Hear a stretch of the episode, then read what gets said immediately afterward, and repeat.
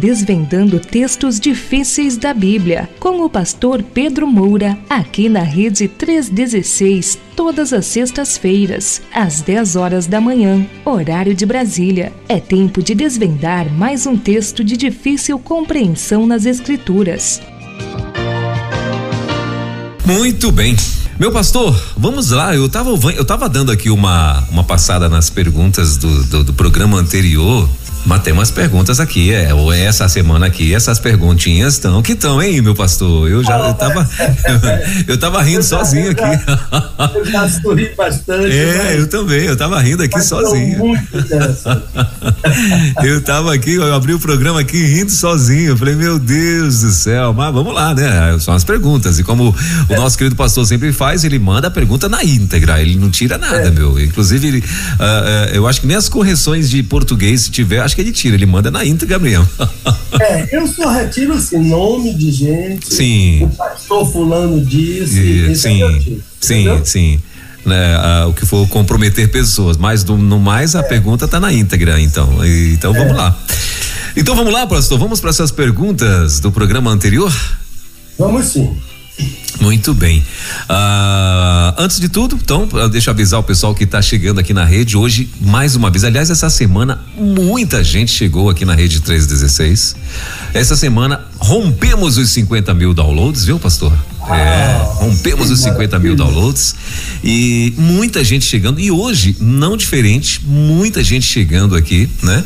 E as pessoas falando que estão ouvindo a rádio, que gostaram demais, que estão surpresas, né? Tem alguns, alguns aqui dizendo que se surpreenderam, gostaram demais, né? E que estão divulgando na, na, na, na, na lista deles de. Uh, ah, de pessoas, né, que estão aí plugadas junto com a gente e tal. Então eu tô vendo aqui que muito, mas muita gente mesmo chegando aqui na rede. Então para você que está chegando aqui na rede, toda sexta-feira nós temos esse bate-papo com o nosso mestre, doutor, pastor Pedro Moura, diretamente lá de Salvador. É o nosso quadro Desvendando Textos Difíceis da Bíblia. É um quadro campeão de audiência aqui na rede, né?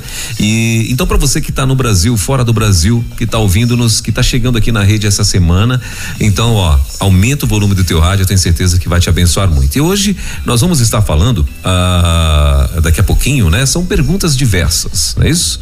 O, o tema de hoje, uh, ou não? É isso mesmo, né? É, é, sim, é isso sim, mesmo, é perguntas diversas. Não, é que eu vi. Sim, sim. Quatro temas. Isso, então, é que eu, é exatamente, eu, aí eu li, eu, eu, vi foi os temas aqui, aí fiquei na dúvida, é, me veio, de repente veio uma dúvida aqui, eu digo, uai, mudou aqui no negócio do, do mas é isso mesmo, então perguntas diversas daqui a pouquinho, né? Normalmente ele responde sobre um tema, mas hoje são vários temas que ele vai estar aqui respondendo e sempre ah, dentro da, da, da, da explanação dele do dia, na, na semana seguinte, vem perguntas a respeito do que ele falou, né? Então, por exemplo, agora são perguntas do programa anterior. Então a gente vai ler as perguntas do programa passado, que foi o Cântico dos Cânticos, que, né? O, o livro impróprio, o livro proibido, enfim, é o que, né? E, e aí ele respondeu a várias perguntas. E hoje vieram as perguntas, as perguntas, claro, do programa anterior, que era muito esperado mesmo, né? Inclusive, diga-se de passagem, bateu o recorde de perguntas, né? Na semana passada, né, pastor? Foram muitas perguntas. Então, para você participar, se você quiser participar, né, desse quadro, ah, mandando perguntas para o pastor ou perguntas do que ele vai explanar daqui a pouquinho, Ministério Pastor Pedro Moura arroba gmail.com. Você vai mandar pelo e-mail, não é aqui no meu WhatsApp, tá bom? Então, no no, no Gmail do pastor, você vai, você vai poder mandar as suas perguntas aí para que ele possa estar respondendo dentro do quadro Desvendando Textos Difíceis da Bíblia. Mais uma vez, repetindo, Ministério Pastor Pedro Moura gmail.com. Esse é o e-mail do nosso querido pastor. E daqui a pouquinho a gente vai estar tá falando também da loja dele, loja virtual com os livros e algumas coisas mais que já tem lá na loja. Então daqui a pouquinho a gente vai estar tá falando sobre isso. Mas antes Vamos lá, vamos para as perguntas do programa uh, anterior. E a primeira já posso mandar aqui, meu pastor? Pode sim. Aliás, vou mandar, são quatro, né? São quatro perguntas. Eu vou mandar, não, quatro não, são cinco, né? Cinco perguntas. Eu vou mandar todas as cinco e aí o senhor depois vai sequentemente é, respondendo. Ah, e a primeira é a seguinte: Pastor, eu nunca ouvi um sermão sobre o livro Cântico dos Cânticos. Sou crente há muitos anos e penso que não gostaria de ouvir. Meu professor da EBD diz que nem o nome de Deus aparece nesse livro. Essa é a, a primeira. A segunda é a seguinte: eu percebi que o Senhor forçou muito a interpretação dos cânticos dos cânticos, afirmando que trata de relação sexual de um casal humano. Não creio assim. O que o senhor acha de quem entende que seja um livro sobre Jesus e a igreja? É a segunda. A terceira é a seguinte: Pastor, venha pregar na minha igreja sobre esse livro. O senhor viria?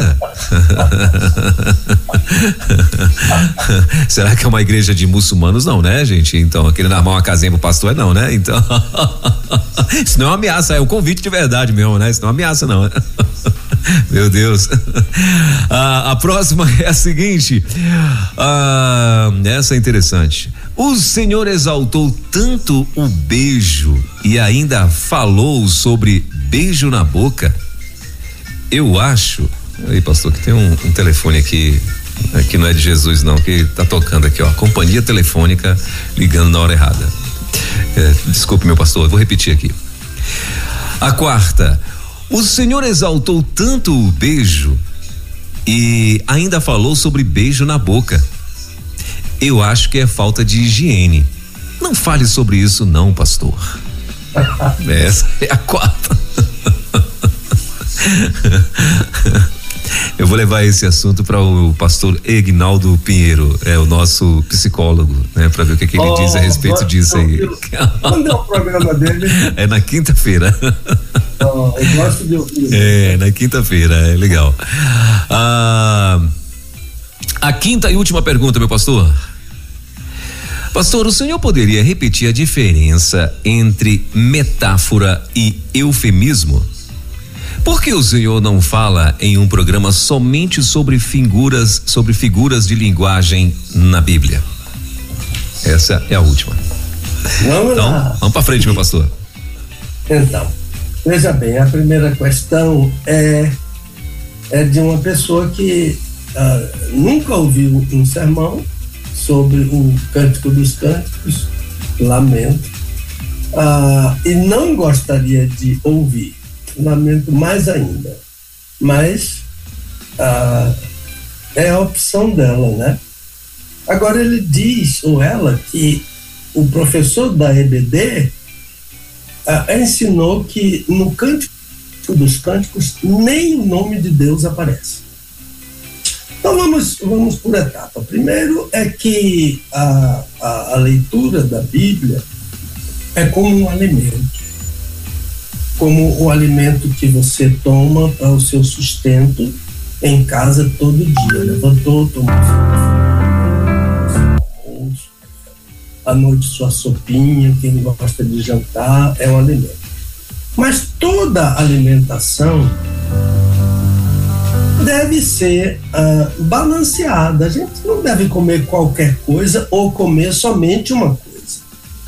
Né? Ah, eu só como coisa verde. Daqui a pouco vai ficar verde, igual um calango, né? Então, ah, quem sabe um, explicar isso melhor seria uma nutricionista, né? Um nutricionista poderia explicar isso bem. Então, a Bíblia é, é o alimento da alma do crente. É o alimento para o coração do crente, né? Eu gosto tanto da, da daquela palavra de Jeremias, no capítulo 15. Ele diz: Acharam-se as tuas palavras. Ele está falando com o Senhor. Acharam-se as tuas palavras e eu as comi. Alguém achou as palavras de Deus e Jeremias disse: Eu as comi. E as tuas palavras eram para mim o gozo e a alegria do meu coração. Que coisa linda. Isso é alimento balanceado. Então, quando a gente despreza um livro da Bíblia, qualquer livro da Bíblia, esse alimento da alma, esse gozo do coração, não vem bem balanceado. Qualquer livro ah, que seja desprezado na Bíblia faz falta à vida espiritual e ao crescimento do crente eu preguei já faz alguns meses, Welber, em uma igreja e me foi solicitado falar sobre a Judas.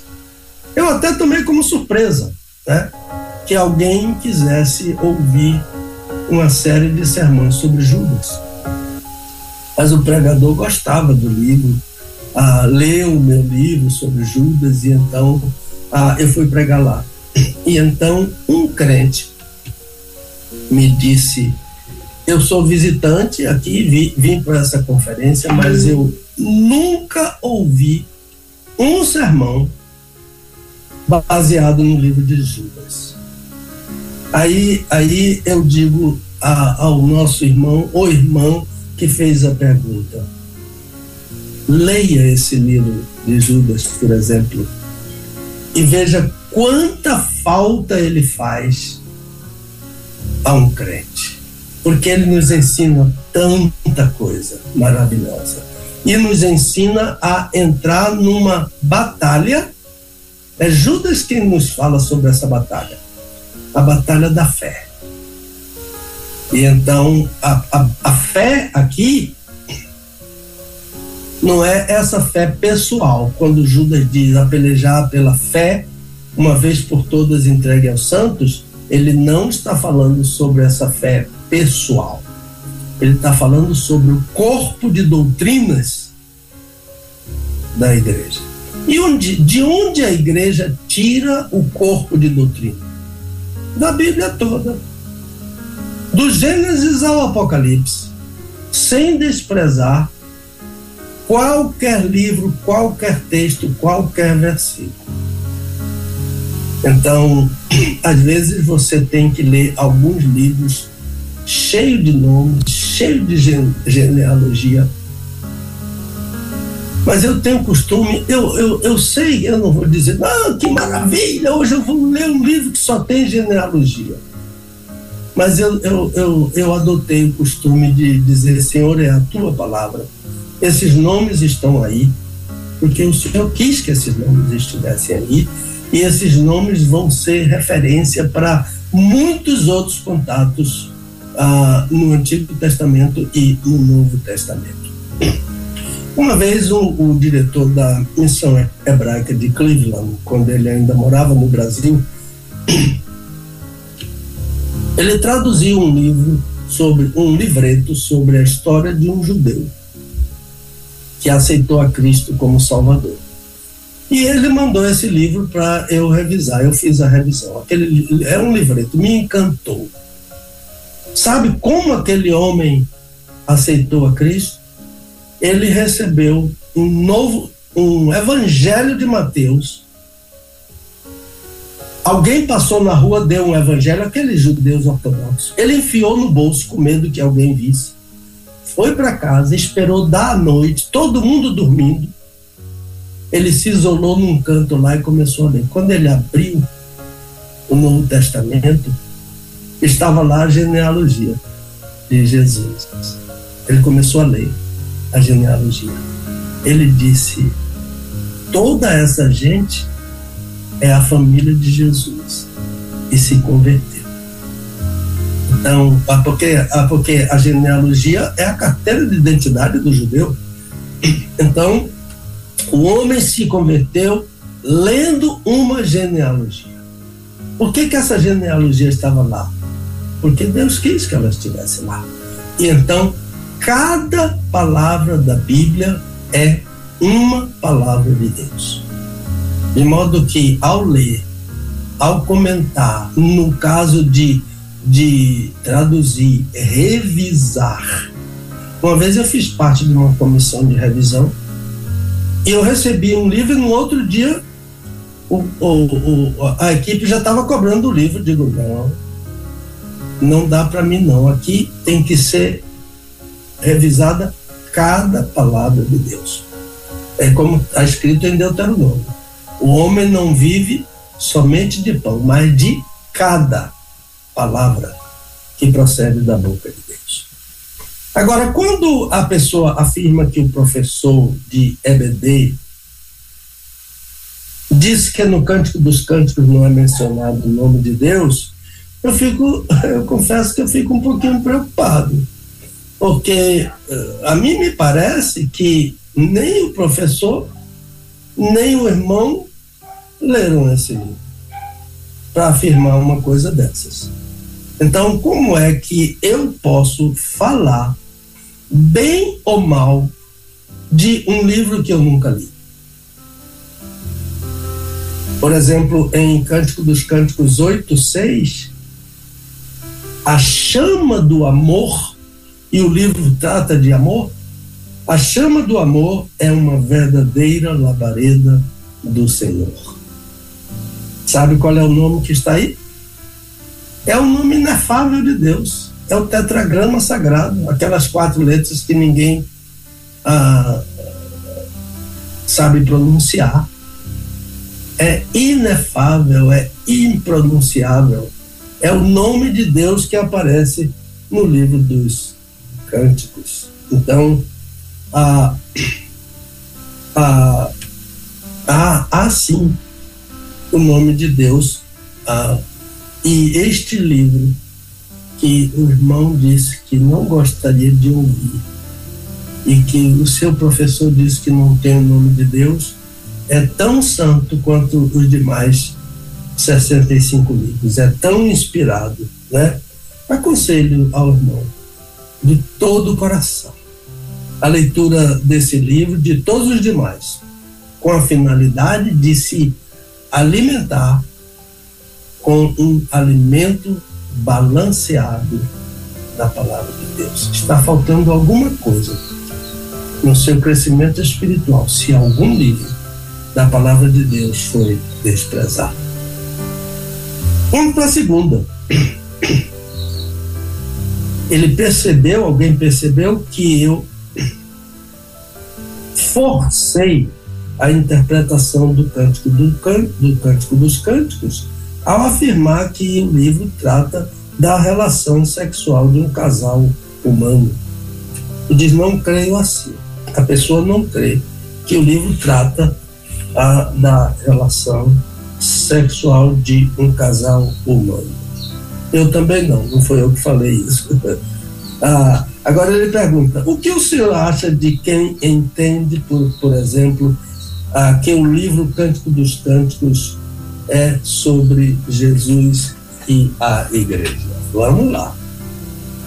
Então, talvez haja, assim, um pequeno ah, descuido, engano, equívoco na questão da forçação de barra na interpretação do livro, porque talvez se o irmão ou a irmã puder voltar a ouvir o programa da semana passada, vai descobrir que eu falei muitas coisas uh, além da relação sexual.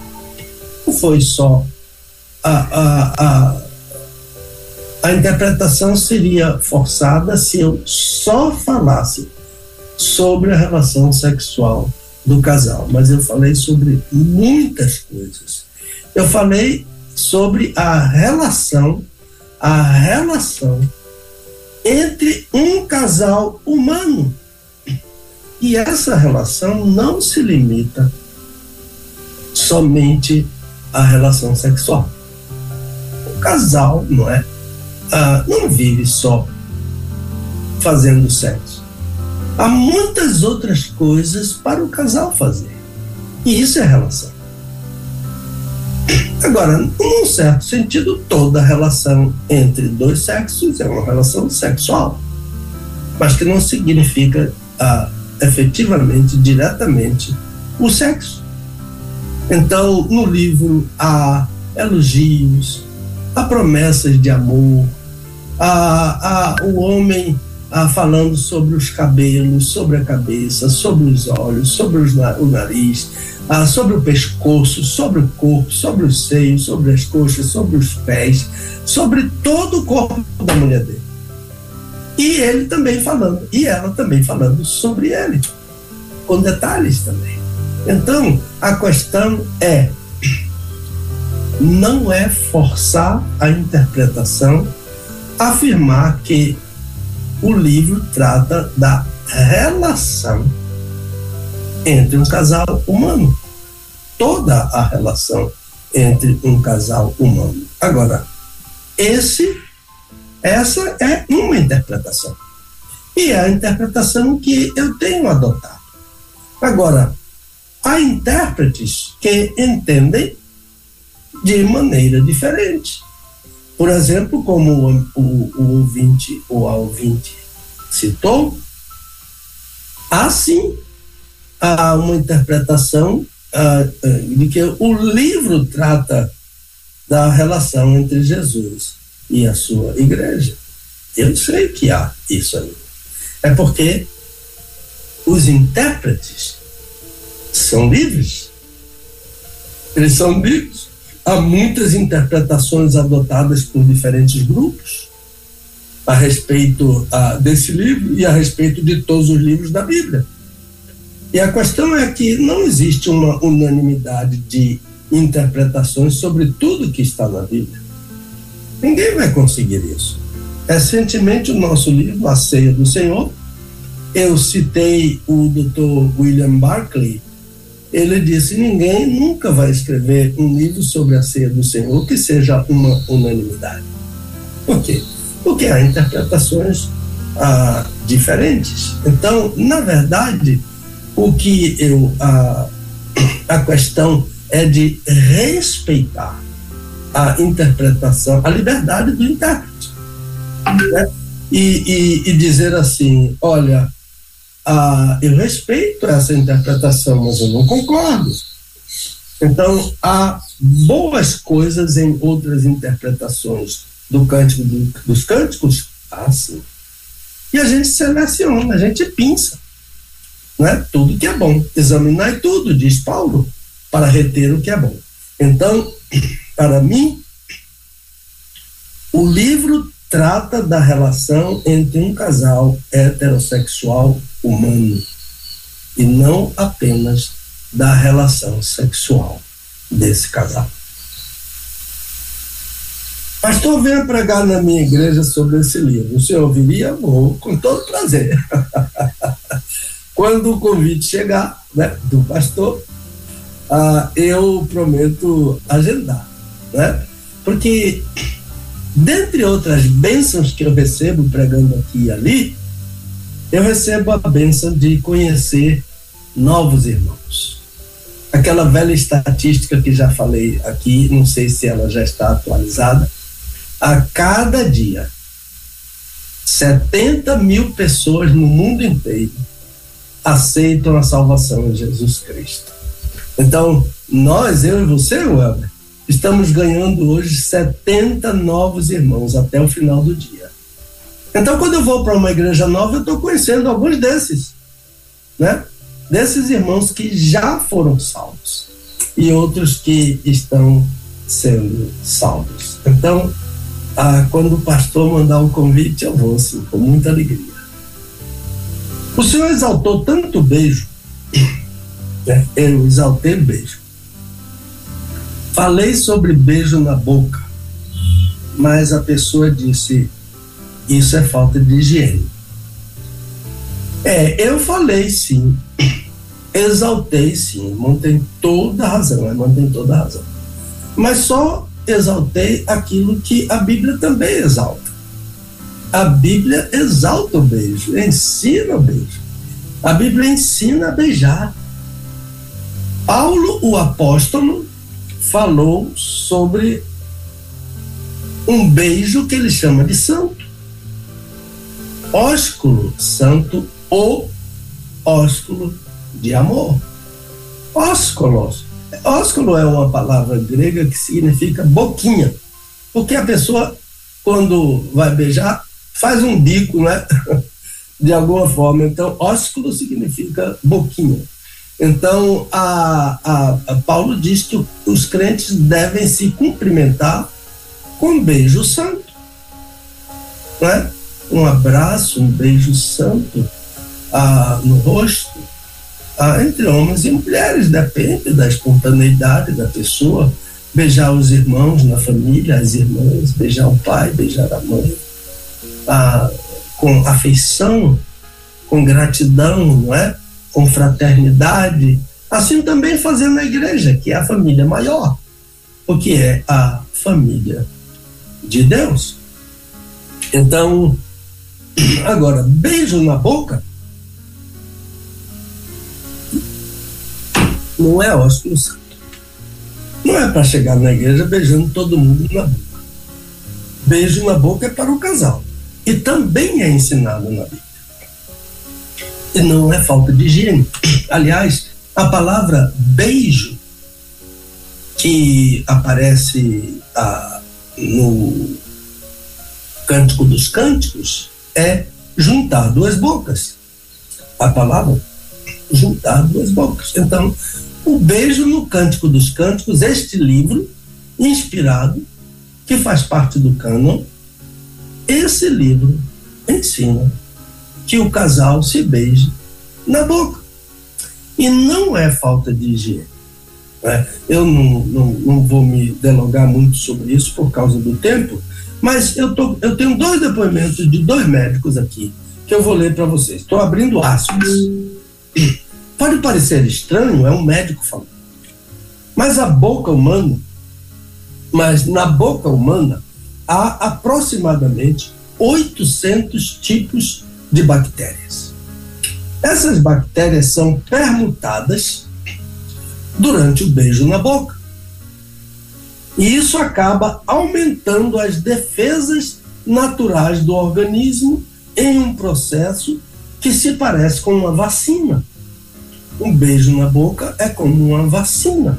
É parecido com uma vacina que produz defesa para o organismo. Então, eu passo defesa para minha mulher, minha mulher passa defesa para mim. Casais que se relacionam há muito tempo, continua o médico, tendem a possuir micro-organismos parecidos, ou seja, estão preparados para lidar com infecções o beijo na boca prepara a pessoa para uh, se defender de infecções. Agora, é claro que essa pessoa, diz o médico, essa troca saudável, é preciso que as pessoas cuide da, cuidem da higiene oral, escovando os dentes, tratando as cáries, mas a, usando fio dental, como os os, os dentistas ah, aconselham, ensina, a minha dentista ensina, doutora Fátima Malvar, ela ensina a escovar, a passar o fio dental e outros recursos para, a, para coibir tártaros e outras coisas dessa natureza. Agora, um outro médico ah, disse assim: Dar e receber beijos na boca é uma forma de reduzir a ansiedade, de melhorar o humor e aumentar a sensação de prazer. Isso acontece porque o beijo na boca reduz hormônios relacionados ao estresse aumenta a serotonina e a, e a, a ocitocina, que são responsáveis por sensações como bom humor, bem-estar e prazer. Então, a beijo na boca não é anti-higiênico. Há muitos outros benefícios além desses que eu citei. Portanto, só é anti-higiênico o beijo na boca para quem não tem higiene. Não estou falando com o ouvinte, eu estou explicando a, a questão beijar na boca é falta de higiene. Então, se uma pessoa não cuida dos dentes, vive cheio de cáries, ah, não faz uma boa escovação, não usa fio dental como os médicos recomendam, ah, isso aí tudo bem, vai ah, é anti-higiênico. E finalmente, a Bíblia não exalta nada que faça mal ao ser humano. Cinco, a última. Pastor, o senhor poderia repetir a diferença entre a metáfora e eufemismo, e a pessoa sugere: por que o senhor não fala ah, somente sobre figuras de linguagem na Bíblia em um programa? Ok. Então, a metáfora que aparece muito na Bíblia é uma figura de linguagem que compara duas coisas diferentes, que estabelece uma comparação entre duas coisas diferentes. Então, por exemplo, quando o rapaz diz assim, fulana é uma gata, isso é uma metáfora. Ele não está dizendo que fulano tem quatro patinhas, tem rabo, tem aquelas orelhas de abano, tem aquele bigode para cima. Ele está dizendo que ela é uma menina bonita. Ou quando uma menina diz, mas ele é um touro. O que que está falando? Está falando que ele é um cara forte, né? Ah, que chama a atenção dela pela força física, né? Então, comparação entre duas coisas diferentes. Isso é metáforas. E há, há muitas metáforas na Bíblia. Por exemplo, quando Jesus diz: Eu sou a porta. O que é a porta? A porta é uma folha de madeira né, ah, que, que abre para uma pessoa entrar. Ali, aquela porta que está lá no fundo está aberta. Né? Então, ah, o, que, o que essa metáfora está dizendo é que Jesus é a entrada, é o acesso para Deus. Ninguém vem ao Pai senão por mim. Ninguém adentra a presença do Pai se não passar pela porta que sou eu. Jesus é a porta, não é? Então, a, a, a, por exemplo, a, o, no livro do Gênesis, capítulo 49, pegue um tempinho para para ler esse capítulo 49. Veja que maravilha. Ele está repleto de metáforas. Começa com, com Rubem. Ah, ah, Jacó está falando sobre os doze filhos. E começa com Rubem. Rubem é desmedido como as águas. Olha que figura maravilhosa. Ele é, uh, ele é descompensado. Ele é, uh, uh, ele é um tipo que não exerce controle sobre seus impulsos. Por isso que ele teve uma relação sexual com a esposa do pai, que não é a mãe dele, porque Rubem é filho de Lia. E então, por causa disso, ele, ele perdeu a primogenitura, e, e, que foi passada a José. E então ele e a preeminência a Judá, porque o Senhor Jesus procede de Judá. Então, a Rubem é como a água. Rubem é um, um, um, uma, uma tromba d'água então, isso é uma metáfora desse, desse comedido como a, a, a, água. Agora, como as águas. Agora, leia, tire um tempinho e leia Gênesis 49. Eu aconselho essa leitura. E vá descobrindo e marcando as metáforas que aparecem lá. Judá é um leãozinho. Olha, é um leãozinho. Não tem quatro patas, nem juba, né? ok.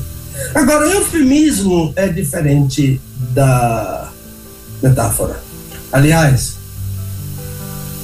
confundir figuras de linguagem atrapalha a interpretação, compromete a interpretação. Falamos sobre isso no dia que falamos sobre Jesus e a mulher samaritana, quando um pregador confundiu eufemismo com metáfora. Então, isso compromete perigosamente a interpretação. Então, eufemismo é diferente da metáfora, porque é uma tentativa de uh, abrandar a aspereza uh, do original. De modo que, em vez de eu dizer Maria morreu, Fulano, Maria morreu. E a pessoa toma aquele susto, né? Eu digo, Maria descansou no Senhor. Se ela é uma crente, não é? O Senhor Jesus não quis assustar os apóstolos, por isso que ele disse: Lázaro, nosso amigo, dorme. E eles entenderam que estava dormindo mesmo. Se dorme, Senhor, está salvo.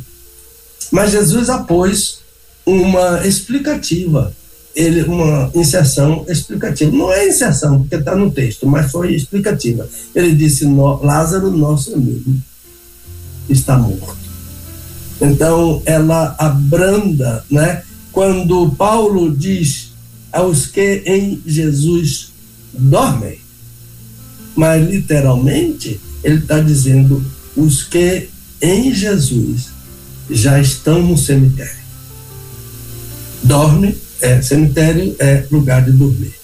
É, por exemplo, quando ah, Moisés, autor do Gênesis, diz: Adão conheceu sua mulher e ela deu à luz um filho.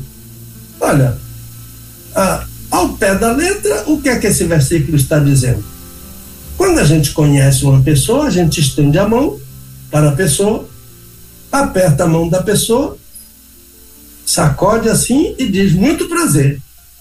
Então, literalmente, Adão encontrou com Eva, apertaram as mãos, ele disse muito prazer, ela disse muito prazer e ela engravidou. Isso é uma interpretação literal. Agora, o, o eufemismo é que nos ajuda aqui. Então, Adão teve uma relação sexual com a sua mulher, ela engravidou e deu à luz um filho. É a mesma coisa do leite sem mácula, lá em, em Hebreus capítulo 13. Leite sem mácula. Leite sem mácula é a relação sexual dentro do casamento heterossexual. E a sequência do versículo nos ajuda a entender também assim, porque diz: quanto aos impuros e aos adultos, Deus os julgará. De modo que qualquer relação sexual fora do casamento heterossexual é motivo para julgamento de Deus se não houver arrependimento e confissão. Então, ah, agora, sobre o assunto que a pessoa, irmão ou irmão, ah, levantou para falar sobre figuras de linguagens na Bíblia, ah, o ideal é aquilo que o pastor Herbert toda semana está falando: mandar uma, uma pergunta por e-mail. Ah, e nós colocamos essa pergunta ah, na programação e responderemos. Agora, lembre-se que a pergunta mesmo que seja uma figura de linguagem, tem que ser baseada em pelo menos um versículo que a pessoa precisa compreender melhor. Meu irmão, eu penso que é mais ou menos por aí, respondendo sobre essas recorrências da semana passada, todas muito interessantes, agradáveis, respeitosas e Deus abençoe aqueles que estão acompanhando o nosso programa. Maravilha. Bom, faltando nove minutinhos para as 11 horas em Brasília, nove minutos faltando para as 11. Estamos ao vivo com o nosso querido pastor Pedro Moura, diretamente de Salvador, no nosso quadro Desvendando Textos Difíceis da Bíblia. Então, meu pastor, antes da gente passar lá para as questões do dia, né? Hoje o, nós vamos estar falando sobre assuntos diversos, né? Inclusive é, os temas hoje é, jejum, também sermão de casamento, também vamos falar um pouco sobre Davi e Mical, algumas dúvidas que surgiram aí e ainda amarrando Satanás, né? Esses são os temas de hoje dentro do nosso das nossas questões diversas que será o que vai ser tratado daqui a pouquinho. Mas antes, a gente vai aí para os nossos comerciais. os nossos comerciais internos, né, pastor? Como é que tá a sua agenda esse fim de semana, meu pastor? Você vai estar tá onde? Vai estar tá em Salvador mesmo? É, eu tô com uma sequência de quatro ou cinco igrejas aqui. Hum. Salvador, Grande Salvador. Sim. Ah, mas eu agora eu, eu, peço desculpas, mas eu não estou lembrado qual é a igreja que Sim. eu vou dormir. Ah, ah, e, e, mas vou estar em algum, alguma igreja. Vai estar ministrando. Se não estiver em alguma, estarei na minha. Batista do Garcia. Muito bem. Ah. Ah, mas ah, Deus tem me dado, o Elber, uma agenda abençoada e abençoadora, ouviu? Sim. E, e é, é, a minha alegria, meu prazer pegar, escrever, a, a, trabalhar aqui na Rede 316. São bênçãos. Eu, e a Dulce estávamos ouvindo um médico falando sobre pessoas da nossa idade que não fazem nada e acabam tendo problemas Sim. e até depressão e alguns até morrem, É. não é? E, e Deus nos deu assim a mim a ela uma agenda tão cheia e, e, e, e é uma agenda que nos dá prazer. Eu tenho a alegria de sentar aqui para falar com meus irmãos, para responder. Nem sempre vou estar à altura daquilo que eles perguntam, mas eu tenho prazer e procuro ser sincero, procuro seguir a, a, o ensino da palavra de Deus e, e reconhecer o direito do meu irmão de concordar, de discordar, né? até que se aborrecer, não tem problema, pode se aborrecer. Porque, porque a ira, a ira a gente tem que deixar ela sair, né? Tratar com ela, né? Tratar com ela. É. Então, ah, isso nos faz bem, né? Isso nos faz bem. Tenho prazer em sentar aqui. O nosso livro, Desvendando Versículos Difíceis da Bíblia, ah, ah, já vai nos próximos dias para, para a, a editora. Opa! Um livro com 150 páginas, uma capa bem parecida com o logo da Rede 316. Ah, que legal. os meninos aí, o William, o, o, o Luiz, estão me ajudando com isso, mandando esses motivos aí para a minha sobrinha Luísa Moura, que é designer, a fazer mais uma capa. Essa capa da, da, do, da Ceia do Senhor foi ela que fez. Essa é uma capa das mais lindas dos meus, dos meus livros. Então, a, a capa vai ser bem parecida com esses motivos que atraem tantos irmãos a, da Rede 316. Então, a, o próximo a, estudo Desvendando, nesse domingo, em nossa casa. Domingo passado suspendemos, em virtude da viagem para o Congresso de Casais, lá em Ribeira do Pombal. E, e, mas esse, esse domingo, às 16h30, estaremos aqui em nossa casa para orar com quem vier. É ao, la, as, a, ao lado do Colégio 2 de Julho. Todo mundo sabe a, o Colégio 2 de Julho Garcia, número 536. Agora, ah, eu quero mandar uma saudação lá para a Ribeira do Pombal, aquela igreja tão fraterna, tão amorosa. Eles cuidaram ah, da gente ali como prioridade, eles vê-lo, com alegria, todo o tempo. Ah, o pastor Tiago e a irmã Edna se desvelaram por nós, a família dele, a cada um dos membros daquela igreja ah, ah, muitos irmãos ali, ah, visitantes naquele congresso, missionários da Junta de Missões Nacionais estiveram lá durante a programação. E muita gente daquela igreja já acompanhava o, a Rede 316 e um número maior foi acrescentado depois dessa semana ali ah, pela graça de Deus, para acompanhar essa boa rádio tão abençoadora e também o nosso programa Desvendando Versículos Difíceis da Bíblia. Rogo as bênçãos do Senhor sobre os nossos queridos irmãos ali e os nossos queridos ouvintes. E lhe passo a palavra, meu irmão, para a nova etapa, né? Os assuntos do dia de hoje. Muito bem. Uh, e lembrando que o, o livro uh, A Ceia do Senhor, né, ainda tem, tá na loja virtual do Pastor Pedro Moura, né? Você pode procurar lá uh, Pastor Pedro Moura, né? A, a, loja virtual dele lá no Google, você vai achar e, e também através do do e-mail é, Ministério Pastor Pedro Moura gmail.com você pode adquirir esse último que foi aí a, o, o, o mais recente lançamento do Pastor Pedro Moura a ceia do Senhor, né? E em breve desvendando textos difíceis da Bíblia, é isso? Muito bem. Então vamos lá, vamos para nossas perguntinhas do dia, né? Para as nossas questões do dia, como a gente falou hoje, uh, vai estar falando os temas, né, que serão abordados: jejum, sermão de casamento, Davi e Mical e amarrando a Satanás. A primeira pergunta pode mandar, meu pastor? Pode, por favor. Então vamos lá, vou mandar todas, né? São oito perguntas e, e aí a gente deixa o senhor a responder de uma por uma sequencialmente, sem interrupções.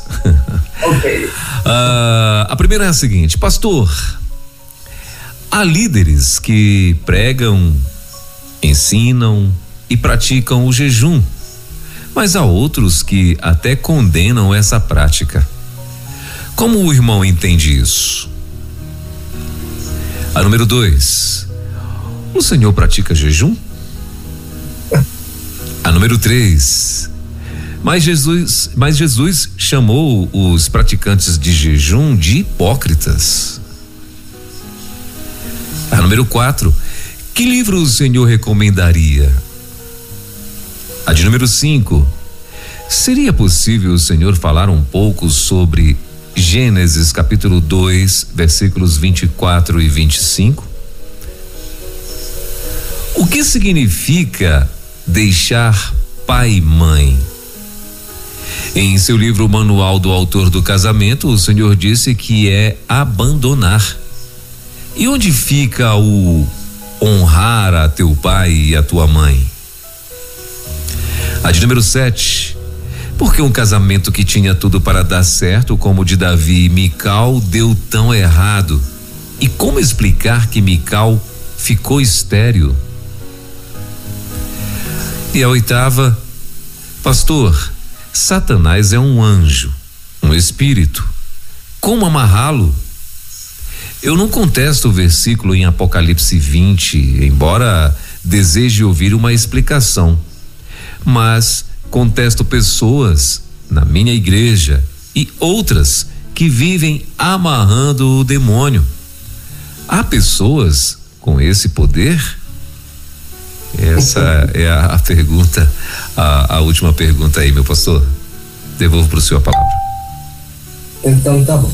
Então os irmãos perceberam que são ah, questões distintas, não é um tema só, como o Elber já falou no começo há ocasiões em que agrupamos a pequenas perguntas e damos o nome de questões diversas para a gente abordar como hoje quatro temas, não é? O jejum, a, a, um sermão de casamento bíblico, a, o casamento desastrado de Davi e Micalo, ao que, que suscitou aquilo, né? aquela guerra de cônjuges. Ah, e, finalmente, ah, uma pergunta interessante, todas são, mas uma pergunta sobre Satanás, não é? Como é que se amarra um anjo? Como é que se amarra um espírito? Porque há pessoas que amarram Satanás, amarram, um amarra aqui, outro amarra ali, amanhã outro amarra lá, etc. Então, como é que a gente explica isso? Isso é doutrina falsa, isso, o que é isso? É desconhecimento da palavra de Deus, é não saber o que é um anjo, é, é pensar que anjo é aquele que a gente empurra para lá e ele cai, coisa dessa natureza, não é? Então, a, a, a, então são assuntos diversos, questões diversas. Vamos à primeira, que é há, há líderes que empregam, ensinam e praticam o jejum, mas há outros que eh, condenam essa prática. Então a pessoa me pergunta assim: como o irmão entende isso? Eu entendo, irmãos, que tudo quanto Jesus ensinou, ensinou, deve ser praticado pelo crente, individualmente e pela igreja coletivamente. Então, há, há, há coisas que não podem ser praticado coletivamente. Por exemplo, o batismo não pode ser praticado coletivamente. O batismo é pessoal, enquanto a ceia é coletiva.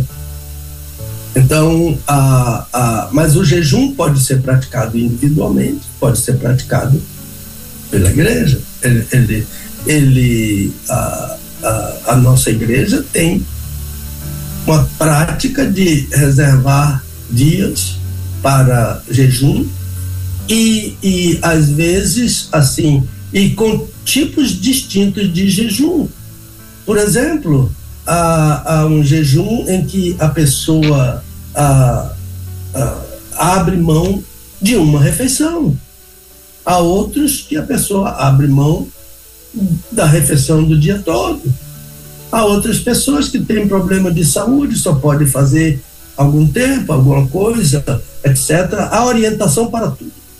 E a gente vai mostrar um livrinho aqui que pode a, ajudar sobre tudo isso, inclusive sobre pessoas que têm problema de saúde.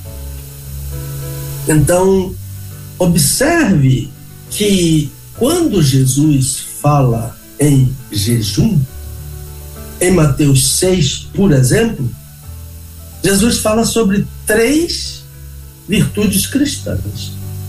A primeira delas que ele fala é boas obras. Boas obras é uma virtude cristã que deve acompanhar o crente. Agora, a outra virtude é a oração. É outra virtude. E a outra virtude, a terceira, nessa sequência de Jesus, é o jejum. Ninguém deve praticar boas obras para ser salvo. Pratica-se boas obras porque se é salvo. Efésios 2, 8, 9 e 10.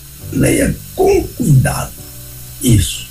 Efésios capítulo 2, versículos 8, 9 e 10. Então, boas obras não salvam. Oração também não salva. Nós não somos salvos pela oração. Nós somos salvos pela graça de Deus, por meio da fé em Jesus Cristo. Novamente, Efésios 2, 8, 9, 10. Ah, não somos salvos pelo jejum. Não. Ah, ah, o jejum é um expediente para me trazer para mais perto de Deus, para a confissão. O jejum não é para passar fome. O jejum é para eu me abster de um direito que Deus me deu de me alimentar, para consagrar aquela hora, ou aquelas horas, aquele dia, ou aqueles dias a um relacionamento mais íntimo, mais profundo, mais pessoal, intransferível com o nosso Deus. Então, a, o jejum pode causar tristeza, o jejum pode levar a frustrações, o jejum pode levar a pranto, e essas coisas todas vêm de Deus através do seu Espírito. É claro que uma vida de boas obras é uma vida que agrada a Deus, e a vida de boas obras é ah, ah, tem um modelo que é Jesus. Por isso que a Escritura diz: Jesus andou por toda parte, fazendo bem, praticando boas obras. Mas Jesus não precisava de salvação, não Salvador. Ninguém vai a, a salvação não é uma conquista, nem por boas obras, nem por oração, nem por jejum a salvação é uma outorga. Pela graça sois salvos, por meio da fé em Jesus Cristo. Então, mas observe aqui agora, ah, quando eu disse que o, tudo que Jesus ensinou deve ser praticado pelo crente, observe que em Mateus 6, Jesus diz: quando jejuardes, Jesus entende que há um tempo em que o crente deve jejuar. Jesus não disse se jejuardes, mas quando jejuardes. Então, a Bíblia, tanto no Antigo Testamento quanto no Novo Testamento, ensina um jejum. E o capítulo mais importante sobre o jejum em toda a Bíblia é Isaías 58. Isaías 58, marque em sua Bíblia, é um capítulo sobre o jejum. E nesse capítulo, há ensino sobre o que é jejum e sobre o que não é jejum. Sobre o jejum que agrada a Deus e o jejum que não agrada a Deus. E há um momento que eu acho tão lindo nesse capítulo ah, de Isaías 50 e 58, em que ele define o jejum que Deus escolheu. A definição que ele dá sobre o jejum que Deus escolheu é soltar as ligaduras da impiedade. É por isso que eu disse que pode frustrar, pode decepcionar, pode trazer tristeza, pode trazer pranto, porque é uma forma de desatar as ligaduras da minha impiedade, do meu coração perverso e enganoso, da minha mente que se multiplica em assuntos que ofendem a santidade de Deus. Então eu recomendo aqui, como a pessoa pediu, não sei onde a pessoa vai encontrar. O livro O Jejum Mudou Minha Vida. Andy Anderson, O Jejum Mudou Minha Vida. Ah, esse livro foi traduzido por um, um pastor PhD em teologia uh, lá em Flórida, porque esse livro foi um best-seller uh, da Broadman Press, aquela editora batista lá de, de Nashville, Tennessee. E então uh, esse livro foi traduzido pelo Dr. Jim Lloyd Moon e ele me deu a tradução para eu fazer a revisão do português. Então, a doutor Andy, a, que já está na glória, trata do que a Bíblia, a ciência médica e líderes cristãos, líderes espirituais, ensinaram sobre jejum à Igreja de Cristo. Então, a, a, ainda nessa sequência de que a a líderes que, que condenam o, a prática do jejum, eu digo que os profetas e os apóstolos eram todos jejuadores. Grandes líderes evangélicos praticaram o jejum, ensinaram não somente a prática, mas a doutrina bíblica do jejum. Há uma doutrina bíblica do jejum. E o maior de todos os líderes, Jesus, era jejuador.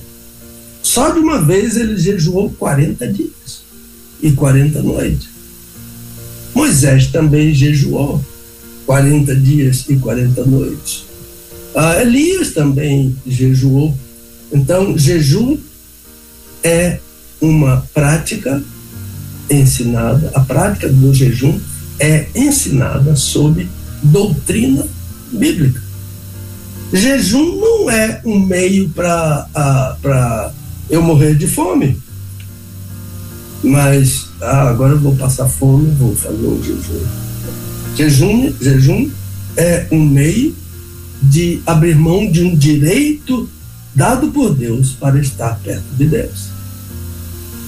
Ah, Jesus, a, a, a vida, a, a vida do a vida de Jesus era uma vida perto de Deus. O Pai sempre está comigo. O Pai sempre está comigo. Jesus estava sempre em comunhão com o Pai. Ah, então, a vida de oração de Jesus é fantástica.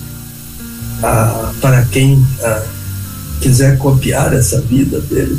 Então, a vida do crente não deve contradizer o seu jejum.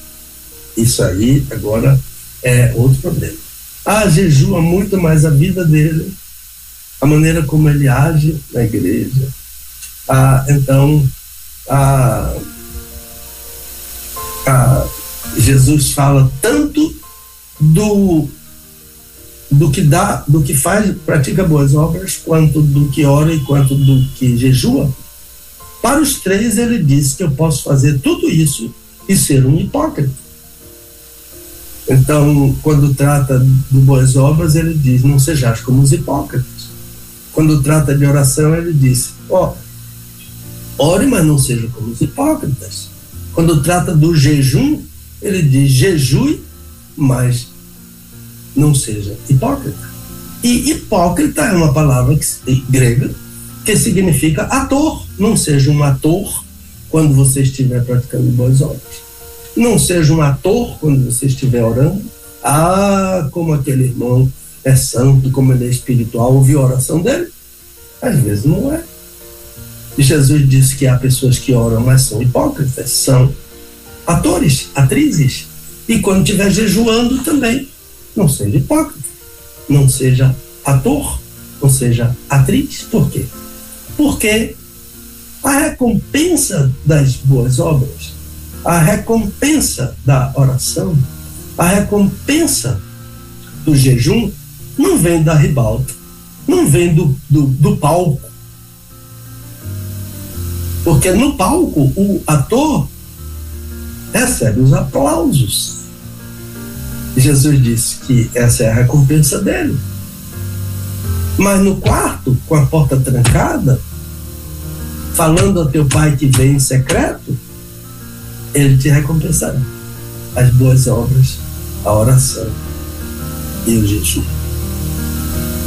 Jejum é ensinado em toda a Bíblia. A palavra tsum, tsum em hebraico, T-S-U-M, significa fechar a boca. A palavra nesteia em grego também tem o mesmo significado do hebraico.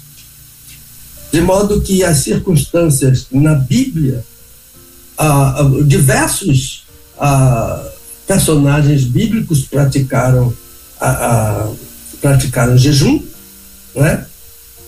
e as circunstâncias em que praticaram o jejum foram diversas. Foram a prática de jejum por derrota, a prática de jejum por arrependimento, a prática do jejum por tentação. Ah, estou sendo tentado nessa direção. Eu vou orar.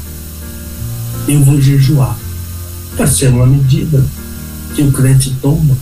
Porque tentação é uma coisa, eu não sei se você já experimentou isso, mas tentação sempre me tenta. Eu não sei se a sua tentação não lhe tenta tentação boazinha que não tem. Mas tentação, a, a, minha tentação, as tentações minhas não, que vêm sobre mim, elas sempre me tentam. Por isso que eu preciso do socorro do Senhor. As águas, diz já chegaram até onde não posso mais dar pé.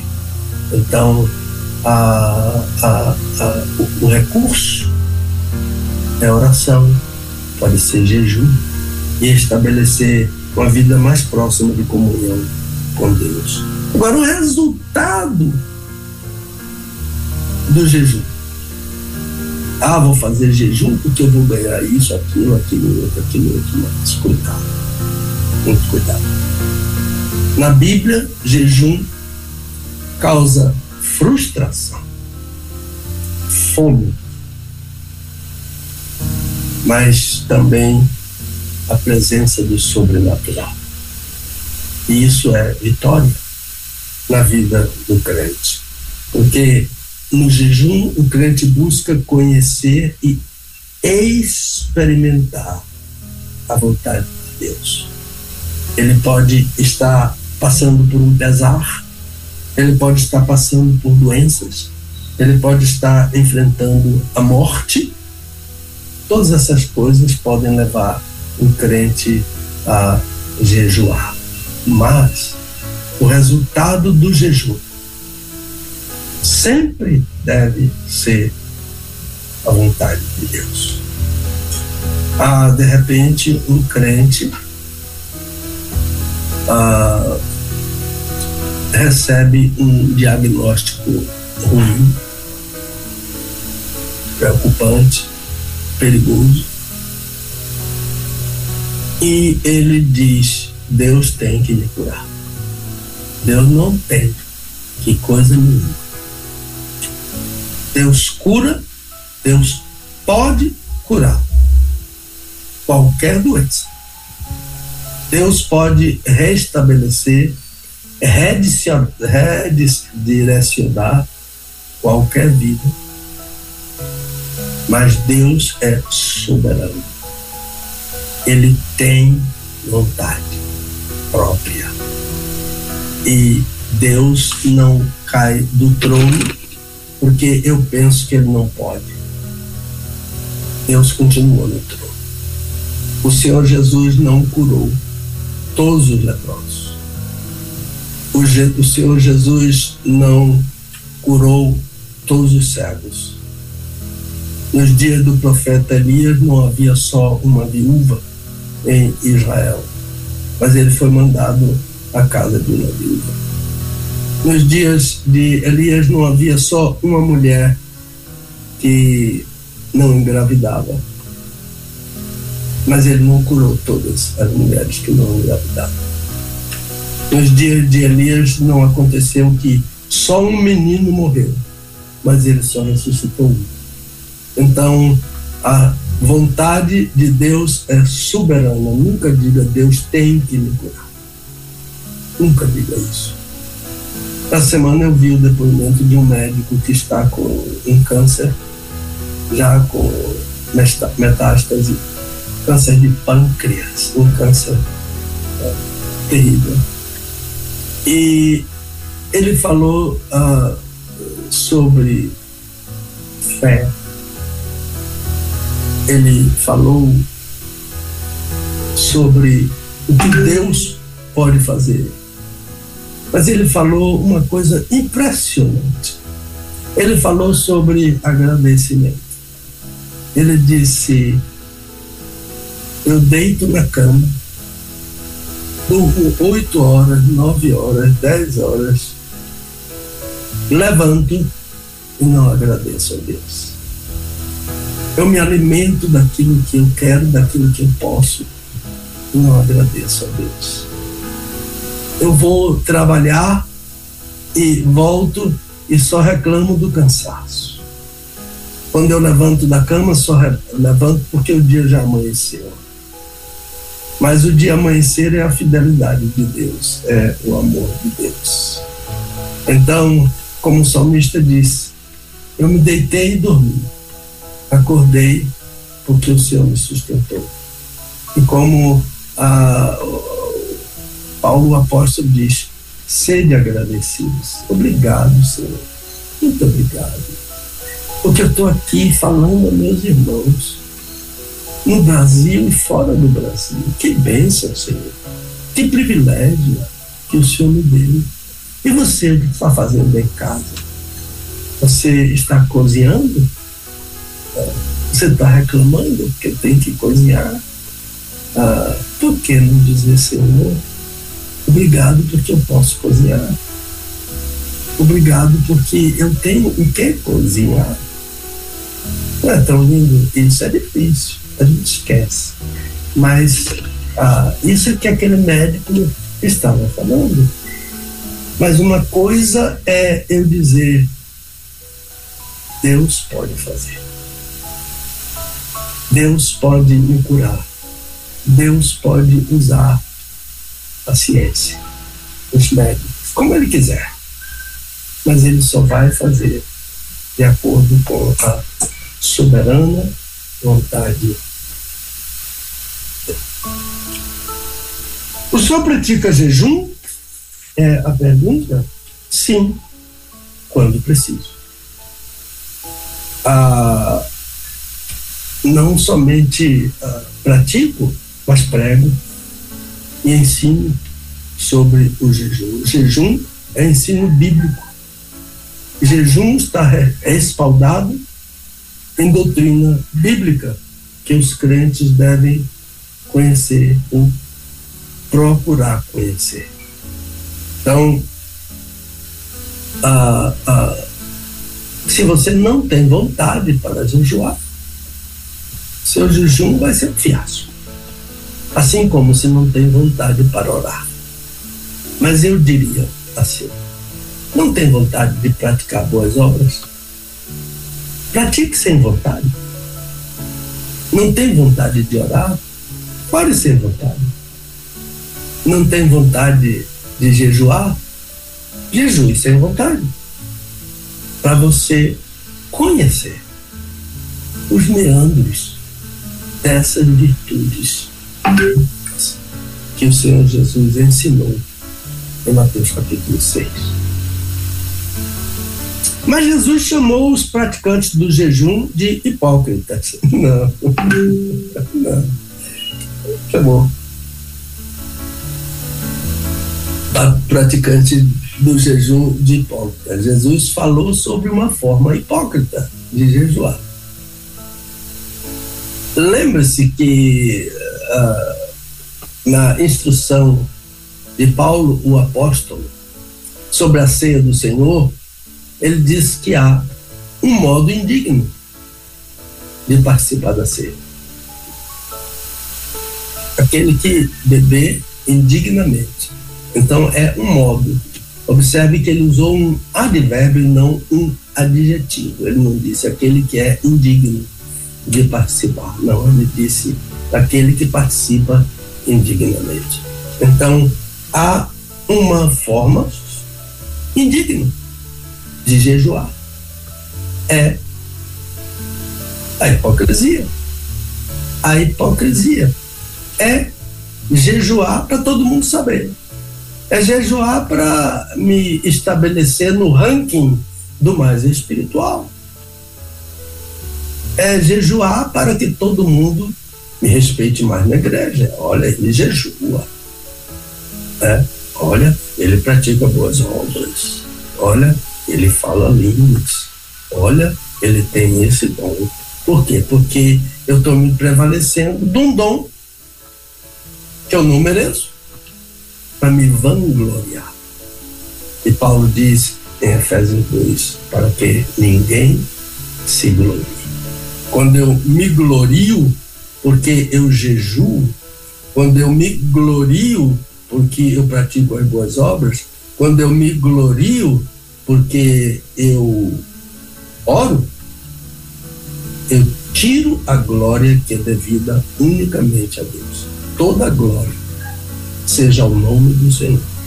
Toda a glória seja o Rei Jesus. Toda a glória seja Deus o Pai. Toda a glória. E Deus não abre mão da sua glória. A minha glória, Deus diz, a outro não darei. Deus não divide a sua glória com ninguém. Deus ama a sua glória. E eu devo amar a glória de Deus. Por isso que eu devo glorificar a Deus naquilo que estou fazendo e não me gloriar pessoalmente naquilo ou daquilo que eu estou fazendo. Então, Jesus não chamou os praticantes, os, os jejuadores de hipócritas, não. Ele disse que há gente hipócrita que pratica jejum. Ele disse que há uma forma indigna de praticar o jejum, e essa forma é a hipocrisia. Então, ah, o que, ah, o que a palavra hipócrita, eu já falei, é uma palavra grega que significa ah, ah atriz. E fechando essa parte aqui, o ator e a atriz recebem os aplausos da ribalta, do palco. Mas o crente recebe a recompensa de Deus nos joelhos, no seu quarto, com a porta fechada, orando ao teu pai que vem em secreto, e teu pai que vem em secreto te recompensará. Que livro o senhor recomendaria? Eu já falei sobre isso há pouco. É um livro muito importante. Não sei onde você vai encontrar.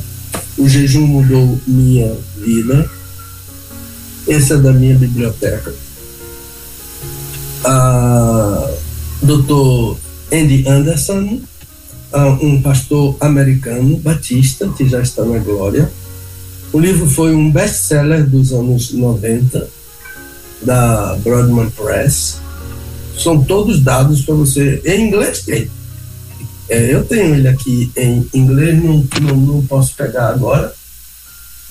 Uh, fasting changed my life.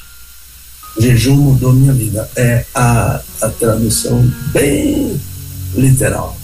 Então, a, Deus me deu o privilégio de fazer a revisão desse livro. A, e a minha cota que eu recebi da revisão já se esgotou completamente. Há um pastor nos Estados Unidos que foi o tradutor do inglês, Dr. Jim Lloyd Moore. Ah, se houver interesse de algum irmão para comprar o Jejum Mudou Minha Vida em português, eu posso entrar em contato com ele para saber como ele enviaria esse livro, evidentemente que sob pagamento para, e também pagamento das taxas do correio, mas eu acho que o irmão, a irmã serão bem recompensados lendo o jejum mudou minha vida.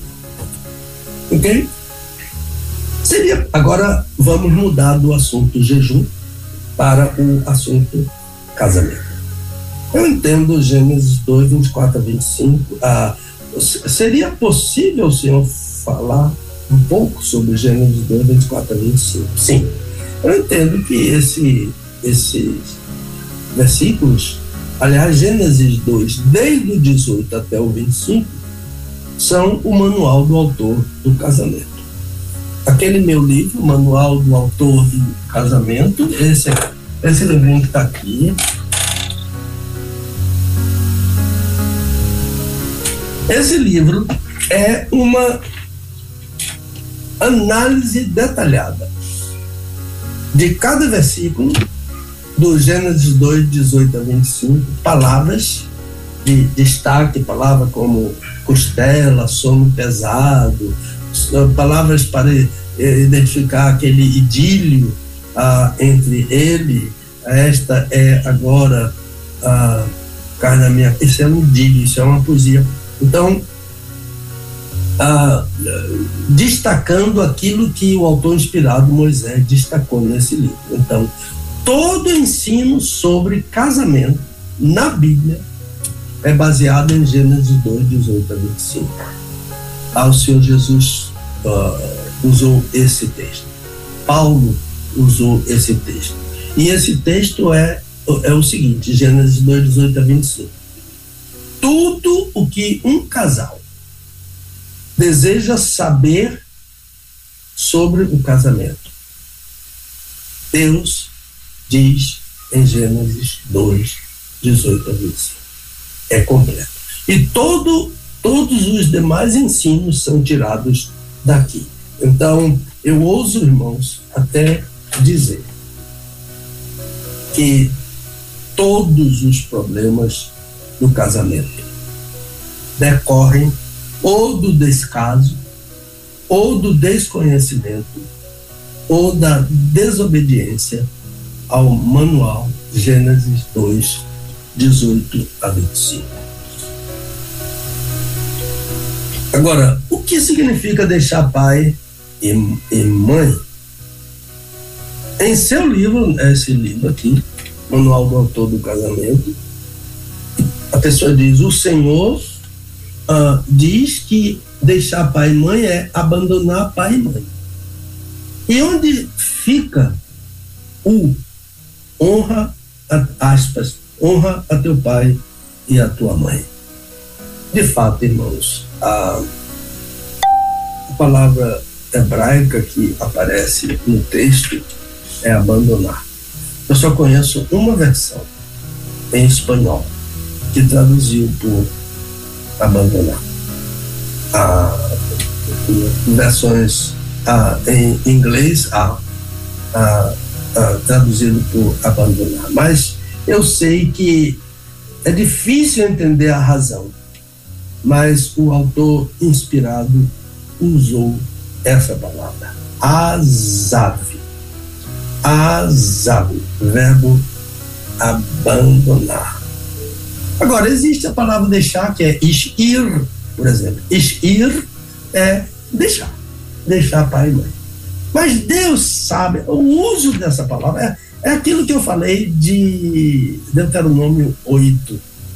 Ah, as palavras da Bíblia são cada palavra de Deus. O homem não vive só de pão, mas de cada palavra que sai da boca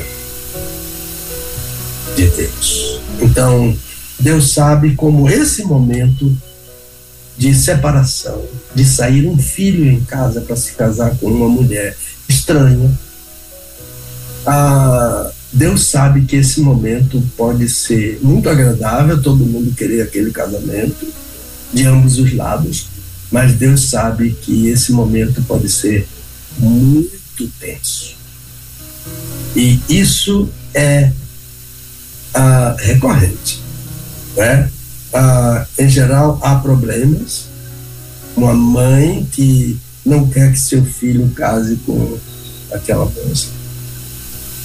Ah, uma moça que já entrou na família sem gostar da mãe do rapaz.